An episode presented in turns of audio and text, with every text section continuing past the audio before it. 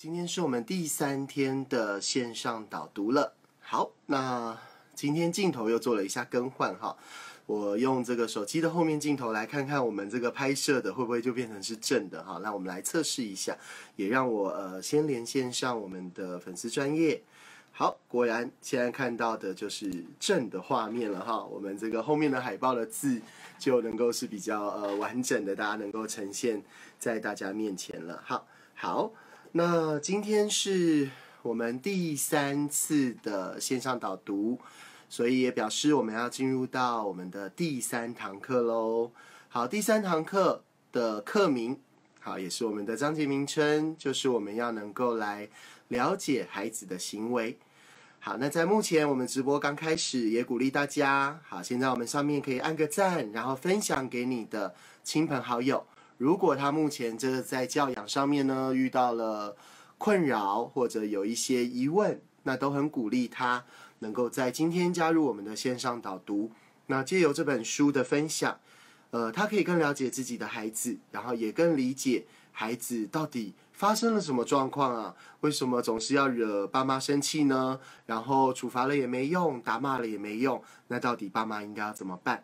好，在同时。呃，我们在直播的过程也很鼓励大家可以利用我们线上直播下面有呃回应的地方，大家也可以打一些你们的文字哈，把你们的疑问也好或者想法也好，都可以借由下面的回应处能够记录给我，这样我就知道呃你对任何的想法或者你对这本书上面有任何不懂的地方，都可以借由下面的回应来提问。好，那我们直播已经开始喽，所以鼓励大家好帮忙做一下分享，让更多的人可以加入到我们这一个直播的现场。好，那我这边也来分享一下，把它分享出去。好，我们希望能够有更多的人借由呃 FB 现在很方便哈，线上的直播导读，能够接触到不同的教养的方式，那可以改变目前自己的教养困境，这是我们最希望能够做到的事情。好，那在前面两次两堂课，我们谈了改变孩子之前，我们要先改变自己。再来第二堂课，我们谈了要让孩子教我们如何教他。这两个观念在很多的教养的书籍上面其实是比较少见的哈。大部分的教养书籍，它直接就告诉我们要怎么样来教孩子啦，或者简单来说，要怎么样去对付孩子，要怎么样去改变孩子。或者要调整孩子的这个不良的行为，哈。可是回到阿德勒的心理学，我们还是希望能够是呃，不要只是治标不治本啦。我们觉得任何的状况，它最好是能够很。核心的解决到这个根深的问题或者是状况，那让我们亲子的关系是一辈子都很幸福顺畅的。那这比我们头痛医头、脚痛医脚，哈来的要更有效一些。当然，在过程当中可能会比较辛苦，大家要学的呃资讯会比较多一点，要理解的新的名词也会比较多。那当然，孩子也有可能在这一段时间，因为他开始感受到自由了。感受到爸妈对待他的方式不同了，他的确也有可能产生一些我们讲的叛逆，或者是排毒，或者是不听话的状况。那这个也都要请父母能够理解哈。这个我们讲的 因果报应，大概就是这样的概念了哈。过去是我们所种下的因嘛，我们用了不适合儿童发展的教养来对待孩子，那在孩子身上累积了一些反应，累积了一些呃我们讲的伤痕。那孩子当然借要必须要借由我们的改变，然后来调整他自己。所以先改变我们自己，接下来很快的你就会感受到亲子关系的改变。好，那祝大家都能够呃借由这本书，借由阿德勒的教养，能够得到更幸福的亲子的关系，还有家庭的生活。好，那接下来我们就要进入到第三堂课的导读喽。在第三堂课，我们谈到了要了解孩子的行为。好，那孩子的行为哈，每天都在发生啦。那我们到底要怎么去呃理解孩子到底他这样的行为，呃，他的想法是什么？他为什么要这么做？对不对？我们有很多的爸爸妈妈，他很习惯的会去问小孩说：“你为什么要打人呢？你为什么不吃饭呢？你为什么不去睡觉啊？”我们很习惯的去问孩子为什么。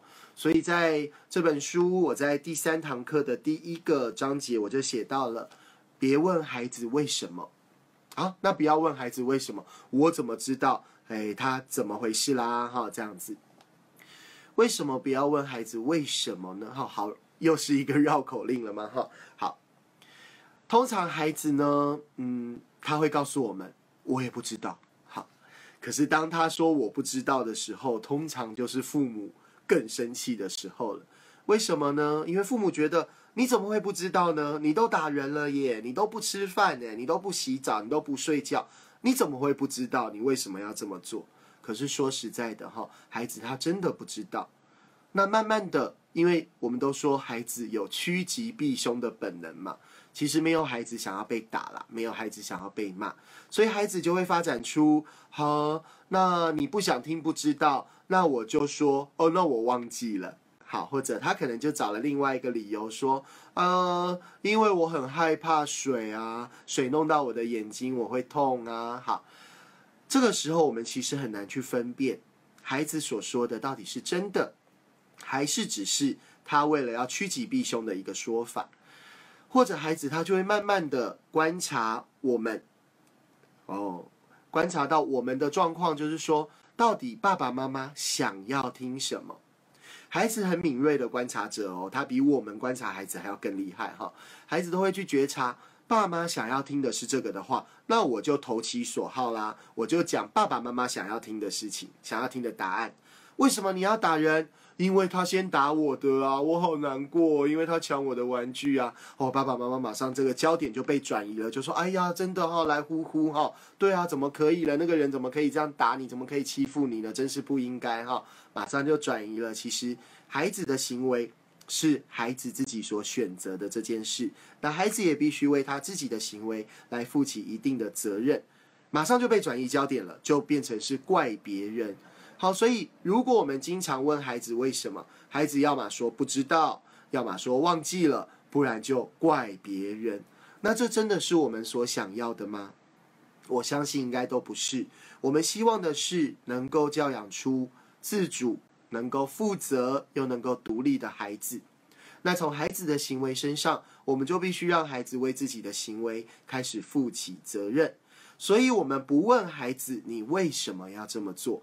我们要用的是我们的观察力，张大我们的双眼，哈，我们要去观察孩子这个行为，他背后的潜藏的目的是什么？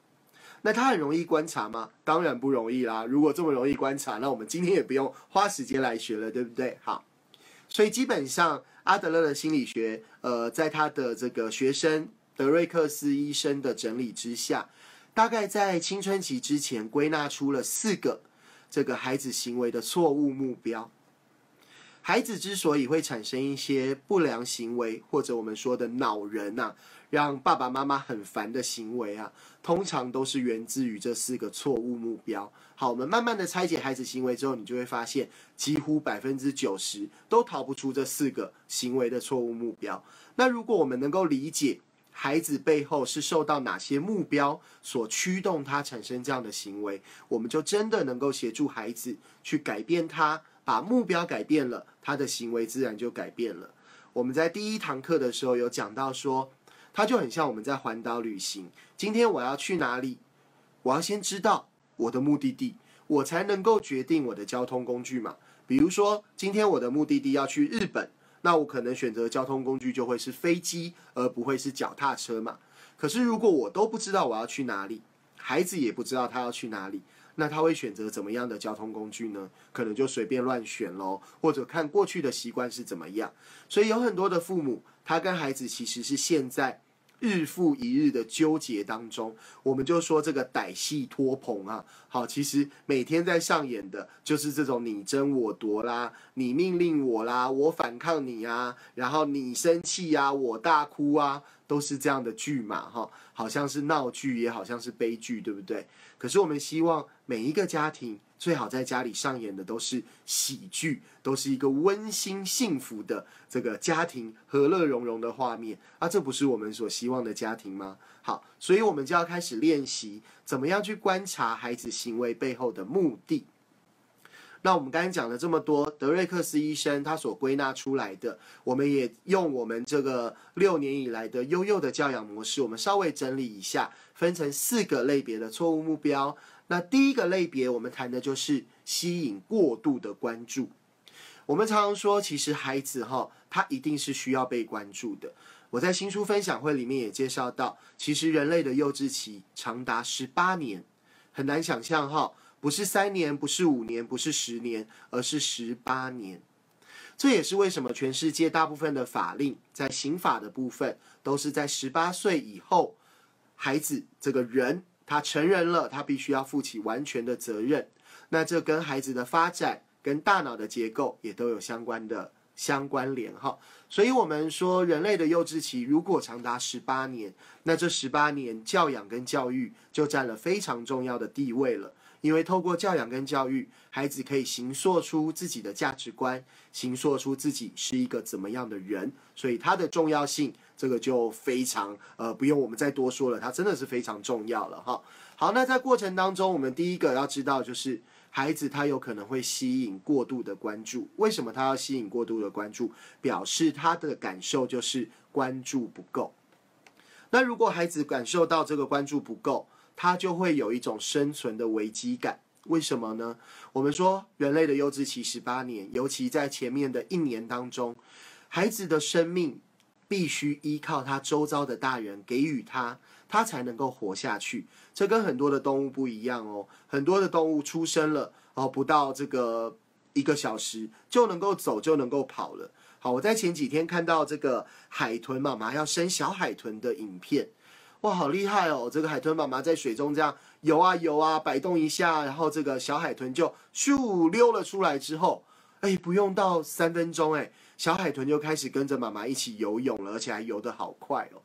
那换个角度来想，人类我们什么时候才能够跑得跟大人一样快啊？好像真的要到青春期之后了，对不对？所以你回头想想看，一个一岁以下的婴儿，如果没有周围大人给予他协助跟关心，他的生命就会受到了威胁，因为他有可能活不下去，所以他当然会发展出用哭的语言、用叫的语言、用闹的方式，用各种可以吸引到大人关注的方式，来让自己的生命得到延续嘛。好，可是换个角度，人类呢是会建立习惯的，所以如果孩子长期都是要用一哭二闹三耍赖的方式，才能得到关注。哇，那虽然孩子的年龄长大了，可是他的习惯建立下来之后，就算他两岁，就算他五岁，甚至到了十岁，他还是用一哭二闹三耍赖的方式来得到关注。可是你想想看，一个小婴儿哭，我们还觉得哎呀，可以赶快帮他啊抱抱他，哄哄他，看看他的需求是什么。可是一个十岁的小孩还是用这种大哭的方式，那你的感受又会是什么呢？好，所以我们都鼓励。家长们要带着孩子去练习用语言的方式做沟通，可是回过头来呢，我们更要能够理解孩子所需要的，他的真实需求会是什么。那这我待会会讲到哈，我们也归纳出孩子四项真实的需求。那我们先回到不良行为源自的错误目标，第一个就是孩子感受到关注不够，所以我必须要争取过度的关注。那经常会发生的画面呢，就是比如说我们在跟朋友讲话喽，或者我们在讲电话的时候，孩子往往就会跑过来干扰我们，打断我们，希望我们可以注意他。这表示什么？孩子误以为我们必须要无时无刻的注意着他，他才能够活下去。可是我们在讲的绝对不会是一岁以下的孩子嘛，会爬过来，会跑过来，让你不讲电话，让你不跟朋友聊天的，可能都已经是三四岁以上的孩子了。所以，我们必须要带着孩子去理解，什么时候我们会全心全意的陪伴他，让孩子能够安心。可是，我们也要让孩子知道，什么时候啊，我们会需要有自己的时间，我们也会需要有交朋友的时间。可是，这样的时间并不会影响我们对孩子的爱。好，所以这个就是亲子之间的彼此信任感喽。好，那这就跟我们呃无时无刻在传递给孩子的讯息，我们能不能够遵守承诺有关，孩子才能够信任我们。所以，我们悠悠常常在讲一句话，叫做言出必行，然后呢要谨言慎行。也就是说少说一点啦，好啊，多做一点。那答应的事情呢，都要做得到，这是很关键的哈。好，所以谈到了第一个，孩子的错误目标，往往就是聚焦在我必须要得到爸妈的关注。如果你的注意力没有放在我身上，那我就受不了啦，我就要用各种的行为，通常就是不良的行为、恼人的行为来得到关注嘛。所以在当时我们刚开始接触阿德勒心理学的教养的时候，诶，其实有一点让我蛮震撼的哈。我们这个杨文贵老师他就问我说：“那介婷啊，你什么时候会去陪你的小孩啊？”我说：“哎，那当然是这个呃，他呃需要我啊，他叫我的时候啊。”那杨老师就说：“那如果小孩自己玩的很开心呢，绿豆粉圆互动的很好呢，那你在做什么？”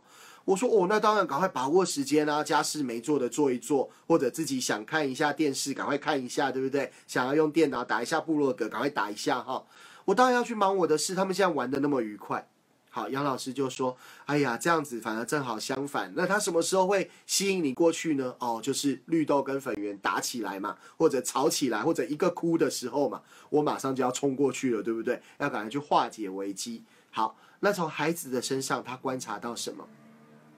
原来啊，孩子他觉得我要得到爸爸的关注，我好好的跟哥哥跟弟弟玩，我是得不到关注的。”我唯有呢制造冲突，打了弟弟也好，骂了弟弟也好，你看爸爸就来了吧。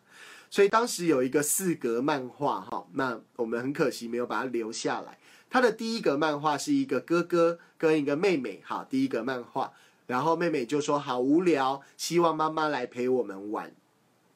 然后哥哥就问妹妹说，第二个哥哥就问妹妹说。你真的希望妈妈来来吗？哈，你希望妈妈来陪我们吗？然后妹妹就点点头。然后第三格漫画呢，就是哥哥就打了妹妹一巴掌。好，第四格漫画呢，就是妈妈就来了。好，你有没有发现，如果当孩子他们表现的行为是很符合我们的期望或想象的时候，其实呢，我们都不会去关心孩子，我们都会觉得这样是应该的。我要赶快把握我自己的美好时光，做家事也好，个人时间也好，然后偏偏等他们有冲突的时候，我才介入去处理。那孩子感受到的就是，我要得到关注，我就要引起冲突，这样可以理解了吗？好，所以不是孩子想要去制造冲突，而是背后有一个目的在驱使着他。那这个目的就是我要得到关注。好，所以跟我们传统所认知的逻辑刚好相反哦。我们都认为孩子冲突是为了就是要烦我们啦，就是要吵我们啦。其实不是，会让他用冲突的方式，是因为我们只在他冲突的时候去关心他。所以从那一刻开始，哇，我们就做了好大幅度的改变哦。他们玩的很好的时候，我们就要过去，哎，偶尔的看看，说啊，你在玩什么积木哦，叠起来，哦，很厉害，你这个城堡叠的很高哦，叠了三层四层，哇，你这个火车轨道排的很复杂呢。然后视情况看看他有没有需要我陪伴他去玩。那如果没有，我们也不能强求哦。说哦，这个绿豆粉圆爸说孩子玩的很开心，我就要赶快加入，有没有？好，说不定孩子他那个时候想自己玩，所以我们就会问小孩说：“那你现在想要我陪你玩吗？”孩子就会告诉我们答案嘛。那如果孩子说没关系，我现在要自己玩，那我们就会说：“好，那我十分钟后，我先这十分钟我去做家事哦，我去晒衣服哦，十分钟之后我会再回来陪你玩。”然后我们就会用计时器。现在计时器很容易买得到嘛，哈，我们就按下十分钟的时间。那计时器一响，我们要放下正在做的事情，我们要赶快哈飞奔哈，或者哈，当然不用那么夸张了哈，飞奔到这个孩子的身边，我们要遵守我们所答应孩子的事情。所以这个让我们很震撼，原来我们要在孩子表现好的时候。表现的让我们很舒服的时候，我刚才讲表现好，可能会有一点误解，让大家以为说，哎呀，你原来你是有标准的，不是有标准。我讲的好是一种共好的概念，也就是你舒服啊，我也舒服，你开心我也开心，这就是我们定义的好，就是一种共好的概念，不是我觉得好啊，你很痛苦，这个不叫好哦，哈。所以我们讲说，孩子的行为表现的是一种共好的状态的时候，其实我们要及时的参与孩子的互动。可是，当孩子有一些不良行为，有一些呃因为错误目标而衍生出来的行为的时候，反而身为父母的我们要冷处理。哇，那那很不容易喽，因为它就牵扯到我们的修炼了哈。你看，当一个孩子在大哭大闹的时候，你还能够不介入，你还能够心平气和，好，它就是我们需要一些时间去修炼自己的。那如果这个部分比较有疑问的这个读者们，你也可以先翻到在第九堂课，我们会谈到面对孩子的挑战，那里面有几个章节，在第一个部分，我们谈的就是情绪挑战的部分喽。那我有发现，在我们新书分享会，我们统计了一下，呃，面对孩子的挑战，你觉得你现在正在面对最困扰你的会是哪一个？那选情绪挑战的的确是最多的，而且面对的通常不只是孩子的情绪挑战，而是自己。大人有时候面对自己的情绪，也都不知道该怎么处理，因为我们从小都没有练习过。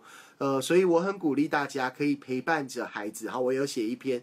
陪伴着孩子，同时是跟着孩子一起练习，好好的生气。生气是可以的哦，喜怒哀乐，它都是人类的正常情绪，没有不能生气这件事。生气是好的，生气是可以的。可是呢，我们不能对着孩子生气，我们也不能对着另外一半生气，不要对自己最爱的人。去倒垃圾，去把自己的怒火烧到他们身上，这是没有必要的。所以我们要有自己的处理情绪的方式。OK，好，那这是第一个部分的错误目标，吸引过度关注。那大部分学龄前的孩子，大概就是聚焦在这里了。可是目前我们也发现，大概也有呃超过一半的孩子，他开始陷入到第二层的错误目标，也就是他觉得我是得不到爸爸妈妈的关注的。而且爸妈还会用很多的权利，用很多的命令跟限制来规定我，来要求我。那对于一个一岁半、两岁开始说我不要的孩子，因为他想要证明自己有能力了，可以当家做主了，所以他就会觉得爸妈的权利比他高。那这个时候就是亲子战争的开始啦，就是我们讲的第二个错误目标，叫做权力的斗争。孩子不会甘愿屈服在爸爸妈妈的权力底下，因为整个社会不像我们小时候，这个总统说了算或者政府说了算，对不对？哈，现在整个社会的氛围都不是这样了，反而是人民最大。哈，那换个角度，在家庭来说也是一样，孩子跟爸妈的地位越来越平等了，权力也越来越相等了。孩子所自然感受到的，绝对不是大人在用以前的方式，用权威的方式去。压他，他就会听话的，已经没有这么简单了哈。你看我们的爸妈以前哪有这样子，晚上八点半还要来上课，对不对？好，那我们的确比较辛苦一点，因为整个社会所面临的变化跟挑战都是大的。那当然，我们回到家庭也有非常多的挑战，是需要我们经过练习再去面对、再去迎战的哈。好，那当孩子认为我们比较有权利，就会激发他的权力斗争。大部分哦，学龄前的孩子，他也没有太多的武器了，对不对？你说他能用什么权利来来要挟我们呢？大一点的孩子可能就离家出走了，对不对？好，最近有一些新闻说，小学三年级、小学二年级还有大班的孩子，哈，都都因为这个跟爸妈吵架，一气之下就离家出走了，哈。那这都是一种权力斗争的象征。那基本上，大部分的孩子会用什么方式呢？我们讲的就是吃喝拉撒睡，好，这五个生活上的层面来跟父母进行权力的斗争。所以，如果你的孩子经常的会跟你说“我不要吃”，经常的会不喝水，经常的会不大便，经常的会不睡觉，经常的不洗澡，其实我们都要有一个觉察。其实孩子在告诉我们：“铃铃铃铃铃，警报器响了。”现在你跟我权力不对等了，我已经在跟你权力斗争了。如果这个时候爸爸妈妈还没有觉察，还用一个威权的方式，好，还这个火上加油啊，去处罚他，怎么可以不洗？叫你去洗，把你抓进去啊？怎么样？也帮你洗，孩子都大姑，还被打屁股。好，这个都是大人用更大的权力想要制住这个小孩。那你就想想看，他很像是失火了。孩子已经让警报器响了，好，权力斗争就是一个警报器嘛。结果我们不但不去扑灭火势，我们还带着汽油桶，然后去浇在火上面。那你想想看，这样的家庭生活，他怎么可能是愉快的？不可能嘛！好，每天都像失火一样，那孩子受伤，大人也受伤，这个其实是很伤害彼此性格的一件事情。所以，我们说，如果现在权力斗争的家庭呢，就要尽快的让孩子在生活的层面上面可以让他做主，然后可以让他去面对很多的自然结果。其实大人不用那么在意，呃，我知道啦，当然很多大人很在意了哈，比如说身体干不干净啦，有没有刷牙啦，电视看多久啦，然后吃饭营养均不均衡啦，睡觉有没有睡好啊？哦，好多事，好多事，所以你看每天好像都在家开了二三十个战场，对不对？这个想不要精疲力尽都很难嘛。好，先放轻松，比如说以洗澡这件事情来说。绿豆最高的记录有七天没有洗澡，哎呀，天哪，那这不是臭死了吗？哈，其实也还好，没那么臭，对不对？其实孩子他自己会回到他的身体上面去感受。在我们刚开始接触悠悠教养、阿德勒的教养的时候，的确我们也经历过了一段权力斗争的时期，因为孩子都认为过去爸爸都要说了算。然后我都要听爸爸的话。现在爸爸开始改变了，那我应该都可以不要听话啦。那爸爸说洗澡很重要，那我都不要洗澡。甚至他会观察到，有时候连我自己，我有可能太忙或太累，我有一天没有洗澡，他就会说：“你看啊，你自己不是也是没有洗澡？”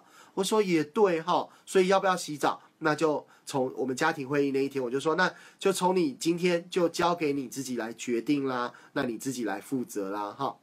所以孩子就决定好，那我。反正也冬天嘛，我觉得我没有流汗呐，所以我可以不用洗澡啊。好，第一天都还好，第二天都还好，第三天就开始，哎呀，这里痒痒的，哎呀，那里被抓破了，痛痛的。好，那怎么办呢？就会来寻求我们的建议啦。我们就说，那你真的要听我们的建议吗？还是说，对啊，那我这里好痒哦，啊，擦药还要自己擦，你看是会不会很坚定？哈，会不会很残忍？其实不会残忍，因为这个是孩子他所做的决定的自然的结果。那。破掉了是因为它痒，所以抓破了嘛，所以够自然吧？那合理结果就是他必须自己去料理他的伤口，自己去擦药嘛。那当我们必须要让孩子练习怎么样可以照顾自己的伤口，这样子哈。好，那到了第四天、第五天，哦，每天就一直抓，一直抓，身上的伤口就越来越多了。他就问说：“那爸爸妈妈，你们建议是什么？那有没有什么药啊？”我说：“其实什么药都没有用，因为那个会痒哈，就是因为我们的毛细孔被阻塞了嘛，那就跟我们的洗澡有关啦。不过要不要洗澡呢？你决定。好，印象很深刻，在那个半年当中哈，几乎每一天我大概要讲十次以上的‘你决定’。”为什么要这样讲？孩子一方面在跟我们权力斗争，另外一方面，其实孩子还是有一些惶恐跟不安的。他还是希望呢，爸爸妈妈，你说吧，你说要洗，然后我再来反对，有没有？好，会这样子，对不对？你说吃完，你说这个要吃，这个很好吃，然后我再跟你说我不想吃。好，那我们干嘛要中招？哈，不要中招哈，就是要不要洗，你决定。我给完了建议了嘛。好，可是呢，我们同样的也有一些合理结果搭配着在运作。也就是说，你已经超过三天没有洗澡，那你的身上会有灰尘，会有汗水，所以很不好意思哦。那三天之后，你就不能够到我们的床上。不能跟我们在我们的床上进行窝窝心跟暖暖抱啦，那可以到你的床上，或者我们可以在客厅，好拥抱完之后，你再去睡觉。那孩子就要自己去评估，好，我要为了不洗澡而牺牲，我可以到爸爸妈妈的床上跟他一起窝窝心暖暖抱吗？还是我要坚持，我就是不洗澡？好，所以孩子就要从当中去做出决定跟判断。那更重要的是，我们要在生活很多的层面，简单来讲。十一好，这两个层面要在学龄前完全交还给孩子。我们说十一住行娱乐嘛，六个面向，至少在吃跟在穿这两个部分，是在学龄前就要交还给孩子，由他自己去做主，由他自己去负责，还有面对一些自然结果的。所以，像今天晚上开始变冷啦，如果深陷在权力斗争的亲子关系当中，就会有孩子说：“我不要穿外套，我一点都不冷。”然后他就，对不对？那家长就会担心说：“你看，不穿外套就会感冒，感冒这个我还要带你看医生，我还要请假，我好麻烦哦。”好，其实大人呢，往往就是因为怕麻烦，所以我们反而失去了让孩子去承担他所做的决定的行为结果。而且孩子还会这样哦。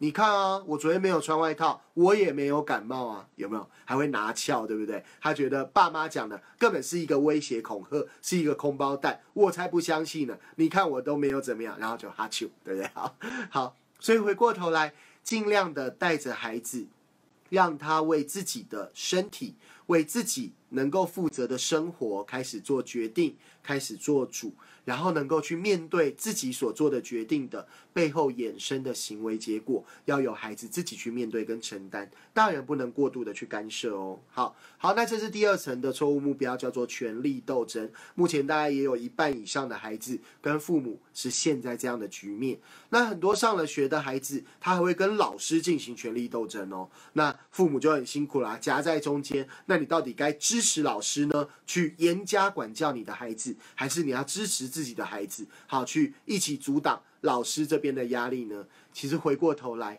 会跟老师进行权力斗争的孩子，往往在居家生活当中，他也是权力比较小的孩子。所以回过头来，不是要你去支持老师，也不是要你站在孩子这边去对抗老师，而是回过来，你要去检讨。哦，讲检讨好重，对不对？可是很重要的是，你要能够去思考，你跟孩子之间的权利关系是不是不够的平等？你的权利是不是大过孩子？是不是我们还帮孩子做了太多的决定？我们还帮孩子承担了太多的责任？好，到了第三层呢，叫做破坏跟报复。如果孩子觉得我用权力斗争斗不过你，斗不赢你，我就会用你最不想的方式。让你丢脸。好，我们经常会在百货公司或者一些卖场看到躺在地上的小孩。我要玩这个玩具啊，妈妈你买给我啊！好，就在地上大哭大叫。爸爸跟妈妈呢，也不知道该怎么解决这个问题，然后就要说：“哎呀，你你看那个旁边的叔叔在看你啊！”哦，我想我才没有要看你嘞，对不对？是你那么大声，我要拿的是你旁边的东西，才不是要看你呢，哈。或者就会说：“哦，你再这样哭，老板把你抓走哦！你再这样哭，警察把你抓走哦！”好，又把这个教养的责任推给老板跟警察，多无辜啊！哪一个老板会把你抓走？不会，警察会来抓你吗？也不会嘛，哈。所以不要去吓小孩。你每一次吓小孩的那一句话，就是破坏了孩子对你的信任，所以千万不要这么做哈。那孩子会用这些方式，他就是知道你很在意嘛。如果今天这个脸皮比较厚的爸爸妈妈哈，他根本不在意，你躺啊，你哭啊，好，跟我没关系哈。他没有那么在意的话，那孩子通常他就不会使用这一招了。当时的我们在。呃，经历刚开始的排毒过程当中，也遇到这样的状况了。因为绿豆被我压了大概四年左右嘛，哈。那我们要怎么去调整呢？所以，呃，当我们到卖场的时候，一方面他们开始有零用钱，有自己的预算，可以做决定要买什么自己的东西，哈，开始让他有做主的权利嘛，哈。然后再来呢，我们到了卖场，我们也要先安排好所谓的逃生路线，哈。如果孩子要哭要叫，那我们可以到哪里去让孩子好好的哭？因为你也知道，在大庭广众之下，总是会有热心的路人来指指点点。好，这个热心呢，往往造成的就是亲子更大的压力了。甚至孩子还会感受到，哇，除了我让爸爸妈妈难堪之外，我还吸引到这么多的观众啊！哇，那这表演欲不就更大了吗？哈，因为这样的情绪它并不是真实的情绪，它只是一个工具的抒发而已。所以第一个，我们先找到有哪里的楼梯间，好是可以让孩子好好的哭。第二个，我们跟孩子建立一个观念，就是我们的车就是我们第二个家。如果你有任何的不好的情绪、不舒服的情绪，我们都同理，我们也都包容。但是我们要用最快的速度回到我们的家，或者是我们的第二个家，也就是回到车上。那回到车上，孩子可以呃慢慢的去处理他的情绪。那当然，身为大人的我们也要能够沉得住气，因为车子是一个比较密闭的小空间，所以不见得你也要待在车上哈。你可以下车，在车子旁边，只要让孩子看得到的地方。就是可以的，就是安全的。那最重要的是下车的是大人哦，不是把小孩赶下车哈。之前有一个新闻说，开在高速公路上，忽然一个小孩被赶下车嘛，然后爸爸还要把车子开走哈。那这个对孩子来说就有一种被遗弃的恐惧感，对孩子的性格会是很严重的损伤。那我们千万不要这么做。所以尽可能的让孩子不要跟我们权力斗争，我们把孩子的生活的做主的权利交还给他，由他自己做决定。再来呢，当孩子要进行一些破坏报复的时候，我们反而不是针对他破坏报复的行为，而是要去看到他生活当中所表现的对家庭也好，对亲子关系有贡献的，就是我们讲共好的行为。或者他愿意帮妈妈，哦，我帮你拿一下东西，哎呀，妈妈你东西掉，我帮你捡一下，这么细微末节的好事，我们都要及时的回馈给孩子。也就是说，当孩子现在破坏跟报复的错误目标的时候，其实他是最需要被鼓励的孩子。可是往往这个时候的孩子，他也最难被鼓励嘛。爸妈气到头都要烧起来了，还鼓励你呀？好，所以我们要有很完整的理智哈，让我们自己能够调配好自己的情绪，不要火上加油。OK，好，那如果孩子过度关注，他也争取不到，权力斗争又败阵下来，然后破坏报复，爸妈也不想理他，不想甩他，孩子就会进入到第四层的错误目标，叫做无能和放弃。我就是没有用啊，我就是没有价值啊，我不会，我不要，我不行，我不能。那目前我们有发现，有的孩子他也卡在这个地方了，所以我们很鼓励家长，最好我们能够在前面三个错误目标不要让孩子陷在里面。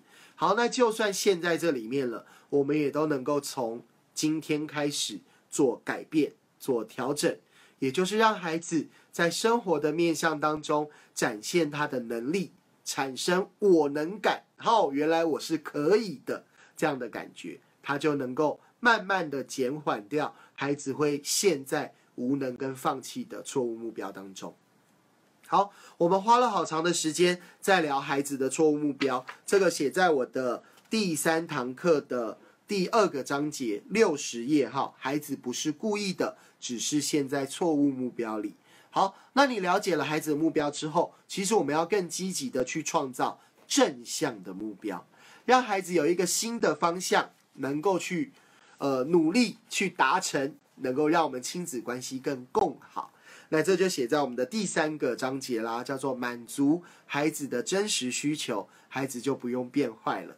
那有哪四个真实需求？其实它是对应相关的哈。第一个孩子所需要的需求呢，就是他要能够有成长的能力。你看哦，孩子从不会走到会走，从不会跳到会跳，从不会跑到会跑，到后来他有各种语言的能力，可以跟我们玩游戏的能力，可以跟我们聊天的能力，这些对孩子来说都是多么重要的成长的能力。我们千万不要去阻挡了孩子想要发展这些能力的机会，不要有过度的限制。过度的禁止，而是要创造孩子能够安心的、安全的，又能够自在的探索的环境，让孩子能够自由的伸展他的肢体，然后打开他的感官。这个是在学龄前非常重要的事，可是看起来也是都市，尤其真的是都市的家庭哈，往往会欠缺的，太保护了。比如说，现在有很多的亲子馆，它的地上呢铺的都是软垫，然后所有的东西都是超级安全、超级干净。结果呢，到外面的公园、草地呀、沙坑啦，小孩一碰到泥土、一碰到沙，就啊，这个好脏哦。好，其实它不是脏，是孩子的感官没有被打开来。所以，我们多让孩子去接触自然的环境，就算不去大自然，公园的草地。这个总有办法去了，对不对？公园的沙，公园的泥土，像最近几天下雨，带着孩子去玩下雨过后的，或者下雨当中去玩雨水，哇，多么丰富的经验呢！去玩这个水滴到泥土上的泥巴，这个对孩子来说都是很重要的历程哈，让孩子拥有成长的能力。再来第二个呢，就要让孩子感受到贡献的价值喽。好。孩子他很希望能够为团体产生贡献。那学龄前的孩子，他的第一个团体就是家庭。那要怎么对家庭产生贡献？家事就是很重要的一件事。所以以前我们都觉得，啊，小孩你不要做，你这做家事越帮越忙，越做越糟哈。反过头来，我们不能先去要求他的品质。没有人天生下来就会做家事的，对不对？所以我们要让孩子先参与。我常常举一个那个粉圆一岁多，他来帮我在厨房里面做晚餐的经验。一岁多要怎么做晚餐呢？我就拿了几片高丽菜，还在这个呃这个叶柄上面的，哈，就由他来帮忙剥，或者是剥了几片高丽菜叶，请他把它撕小小的。啊，就发现哇，原来掉在地上的比留在桌上的还要多哈。那我们就调整一下情境喽，在下面铺一下纸，让掉到这个纸上的我还是可以使用的嘛哈。所以让孩子他就产生了一个贡献的价值啊。这一顿晚餐的这一道菜是我有帮忙做的哦，或者我们家的厨房我有帮忙一起打扫，厕所有一起洗，地板有一起吸地，有一起扫地，一起拖地。对孩子来说，就是一个很有贡献的概念。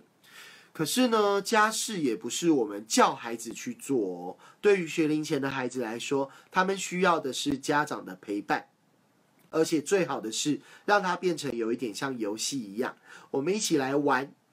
我们家的小孩最爱跟我们一起洗厕所了，为什么？因为可以顺便玩水。好，所以这个从小累积的经验，让他们一直到现在都还很乐意跟着我们一起做家事。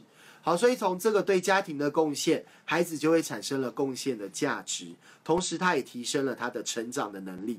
好，这个一举两得，哈，何乐而不为？所以从明天开始，请带着孩子跟着你一起做家事，不要趁孩子睡觉才是你做家事的时间，哈。孩子睡觉是你的个人时间，来参与我们的直播，或者自己看看书、喝个茶、泡个澡，哈，散散步都是很好的安排。好，第三个。正向的需求，孩子的发展需求就是要有权利了，要有做主的权利。那我们这前面讲了很多喽，就是孩子的吃食哈，跟衣他穿什么，要在学龄前让孩子开始做主跟负责。那到了小学阶段呢，就有住跟行。也就是孩子要有独立、能够在家的能力，能够安排自己的时间跟行程。再来行呢，孩子能够独立的上下学，能够独立的搭乘交通工具到某一个定点。好，这个就是孩子成长的能力。还有就是他能够做主，我能够决定我今天要吃什么，我可以决定我今天要吃多少。我可以决定我今天要不要洗澡之类，这个虽然都是鸡毛蒜皮的小事，可对孩子来说都是他做主的机会。然后呢，为自己的决定负起责任的练习，所以这个也都很重要哦。好，最后一个叫做有人爱，叫做无条件的爱。这个听说是很难的哈，也就是呃，我们在谈爱这件事情呢，往往是被爱的人那个所感受的。而不是爱人的人说：“你看我有多爱你，多爱你。”然后对方说：“我都没有感觉到啊。”好，那他是没有用的哈。所以我们要让孩子感受到是我们对他的无条件的爱，也就是无论他犯了错，做了什么事情，都不会因为这样的行为而影响我们对孩子的爱。所以这个很重要喽。孩子需要的是，原来爸爸妈妈都是无条件的支持我的。那所需要的就是我们去陪伴孩子，一起去面对那个行为结果，也不是放任孩子就逃走喽，就不用面对哦。这个不叫无条件的爱，那个叫做放纵哈，就是我讲的溺爱的层面了。好，所以有了这四个错误目标，有了四个正向的需求，我们就很清楚的知道我们要怎么来带领孩子往一个正向的发展。原来是我们必须要在家里营造，让孩子有能力。让孩子有价值，让孩子有权利，让孩子有人爱，这个是我们大人要去营造的氛围。好，孩子不太有像我们这么多的能力跟权利，能够营造出这样的氛围，所以必须由我们开始。那当家庭在这样的氛围当中，你会发现孩子很多的不良行为自然的就减少了。好，那如果孩子还是深陷在不良行为当中呢？其实很重要的就是鼓励这件事情喽。好。好，所以在呃第三堂课的第四个章节，我们谈的叫做课题分离，让你跟孩子的呃行为能够做一个切割，这个就留给大家来看一下喽。那在七十三页，我也有谈到刚才所说的，怎么样分阶段，让孩子为自己的食衣住行娱乐六个面向逐步的练习，能够做主，能够负责。有没有？这就跟我们想要达到的教养目标——自主、负责、独立的孩子，有没有是同一条路上的？哈，好，在第五个章节我写的叫做孩子做错事，父母的基本的三个步骤。好，那第一步呢，深呼吸一口气，父母千万不能生气，父母的生气就是提着汽油去救火，对不对？哈，火只会越烧越旺哈。所以告诉孩子说。我知道你不是故意的，你会这么做，一定有你的原因。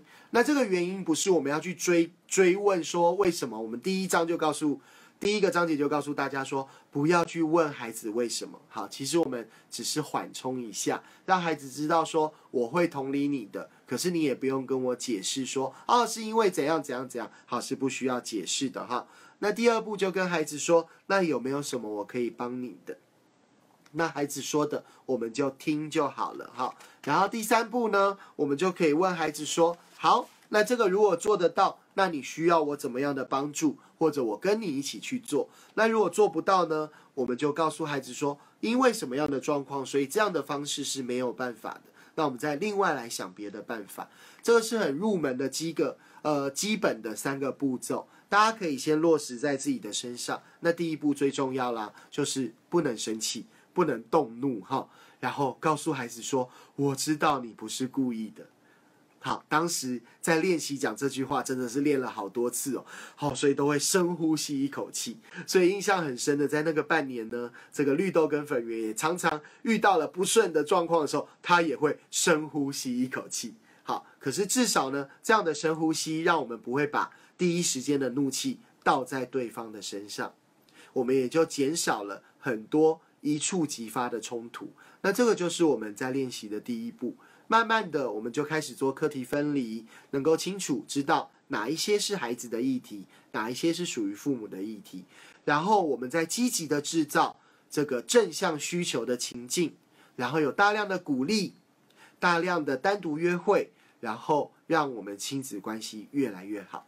好，所以这是在第三个章节，我们在谈孩子的行为跟坊间的书、坊间的教养，在谈孩子的行为有很大的不同。是，我们没有要治标不治本，我们没有要去解决表象的行为，我们想带着父母的是去理解潜藏在孩子心中的那个行为目的。而孩子通常是不知道的哦。你如果去问孩子说：“你现在是在跟我权力斗争吗？”还是说什么是权力斗争？哈，他也不知道是什么。所以父母要用自己的感受去观察。